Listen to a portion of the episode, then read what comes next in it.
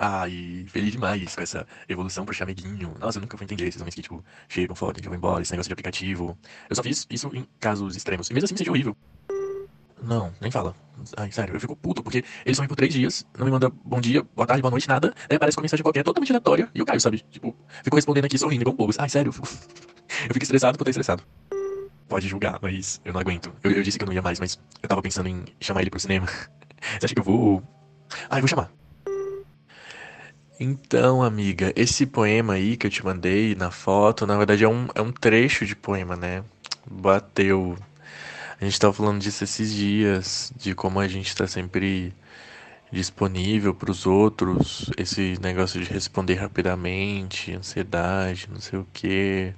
Eu lembrei de você na hora por causa da história, né, com a com sua ex-chefe. Chama As redes sociais fuderam com a minha vida. E a autora é Luísa S. Vilela. É uma plaquete, na verdade, né? Tipo, umas 20 páginas. Esse título é meio clickbait, assim, meio exagerado. Eu até gosto, porque ele vai meio que comentar ou criticar, não sei, essa estética da internet, né? Sei lá, tem uns poemas sobre essa artificialidade, de como tudo é cuidadosamente construído, o filtro, a pose, não sei o que, a gente fingindo que é tudo espontâneo, mas tirou a mesma foto 20 vezes, sabe, para ver qual que ficou melhor, enfim.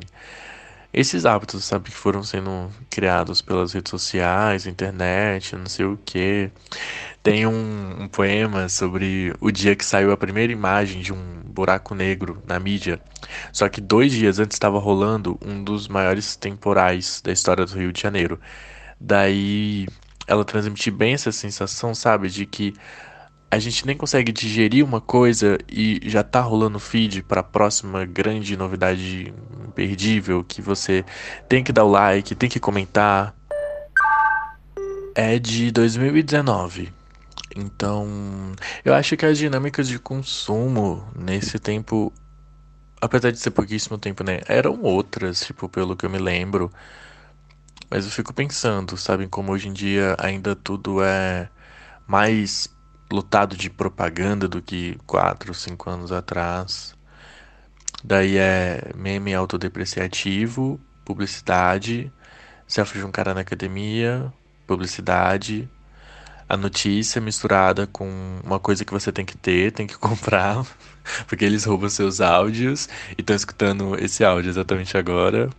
É, e fala muito de amor também, de como é flertar nesse tempo. Tem até uma comparaçãozinha com mostrar o decote meio despretensiosamente para flertar com alguém, que virou administrar o uso de emojis, sabe? Tipo, como reagir adequadamente aos stories, como dar uma entonação safadinha para uma frase que poderia não ser, enfim. E nem é julgando, sabe? Tipo, é mesmo um retrato dessa geração que é tanto desconectada de si mesmo, perdida ali no feed, quanto dos valores, né, de uma geração passada que ainda defendia certa aura, fotografia analógica, não sei o quê. E é um, é um livro pós-eleição também, né? Pensei isso agora, esse conflito. Nossa, isso significa muito. Bateu. Enfim, vou mandar o perfil dela para você seguir. Amiga, tem uma fofoca. Pera. Dois insights com pérola. 1. Um, três anos de terapia para entender que o seu feed perfeito, os seus amigos perfeitos, as suas roupas que muitas vezes eu queria para mim, trapinhos, segundo minha mãe, nunca dariam conta de preencher aquele buraco que a gente só enche realmente quando para de achar que existe qualquer coisa que caiba perfeitamente. Boys, estátuas. Estou te mostrando, semi-orgulhosa, semi-envergonhada, o nude do professor de academia que está me comendo. Semelhante em tudo, menos naquilo que realmente importa, ainda bem. As estátuas gregas dos museus que a gente só visita quando viaja para a Europa. Do outro lado da tela, você certamente cora. E depois responde picotadamente como quem pega ar entre uma palavra e outra. Queria, só uma vez, dar para um cara assim. Ao que respondo que não é e nem nunca vai ser o corpo apolíneo que me atrai, apesar dessa parte ajudar na ficção. O que realmente me dá tesão é o jeito imperativo de usar os verbos.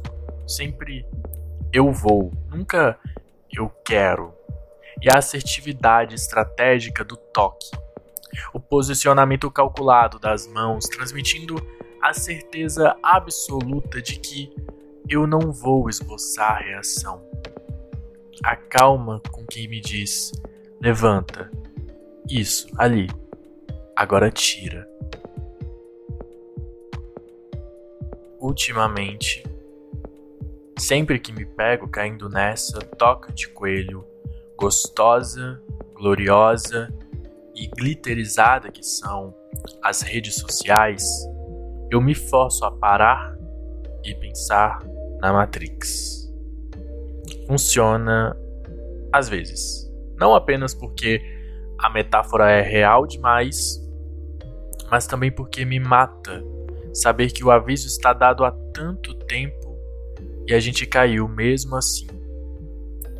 Vez ou outra, no entanto, quando imagino aquela máquina voadora horrorosa sugando de mim a minha luz, meu calor, o meu potencial, tudo que eu quero fazer é afundar mais alguns centímetros no sofá e sussurrar: só vem, só vem, só vem.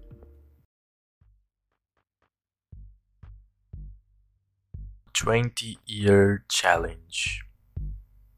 Estou no shopping, passeando com meu pai, como se 1900 e conjuntinhos de plush se bem que, olhando em volta, minto, olhando no espelho, percebo que a diferença reside apenas na substituição do Tamagotchi pelo smartphone. O que me faz pensar que topamos mesmo qualquer cilada para nos distrair de cuidar primeiro do nosso próprio rabo. Fato é que estamos no shopping, véspera de Natal, uma eleição inteira entre nós tentando encenar uma intimidade que talvez tenha ido pro Beleléu junto com os Tamagotchis e os conjuntinhos de plush. Mas insistimos. Há de se insistir. Gasto horas pensando num presente que signifique, que seja capaz de nos reconectar, até que resolvo causar e digo que quero uma máquina fotográfica analógica. Você tinha uma Nikon, não tinha? Era o melhor fotógrafo de todos os pais, eu lembro. Mas hoje não é tudo no celular? Não vai ter isso no shopping, filhota. É uma parada meio nostálgica mesmo. Respondo, parando antes de completar. Nostálgica, tipo a gente. Encontramos os filmes e ele desenterra das tralhas da minha tia a Olympus Trip dos sonhos de todo millennial. Dias depois, numa praia deserta em Santo André, gasto metade do rolo numa onda de doce, tentando capturar o brilho ocre da areia no encontro do rio com o mar. Depois, tiro uma com o iPhone, só para garantir.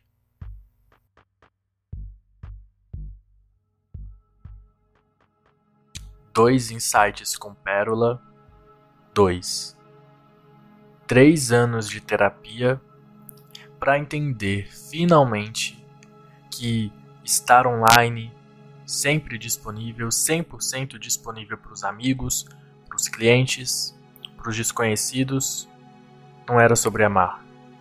Era sobre o que aconteceria quando não tivesse mais o que colocar no lugar disto.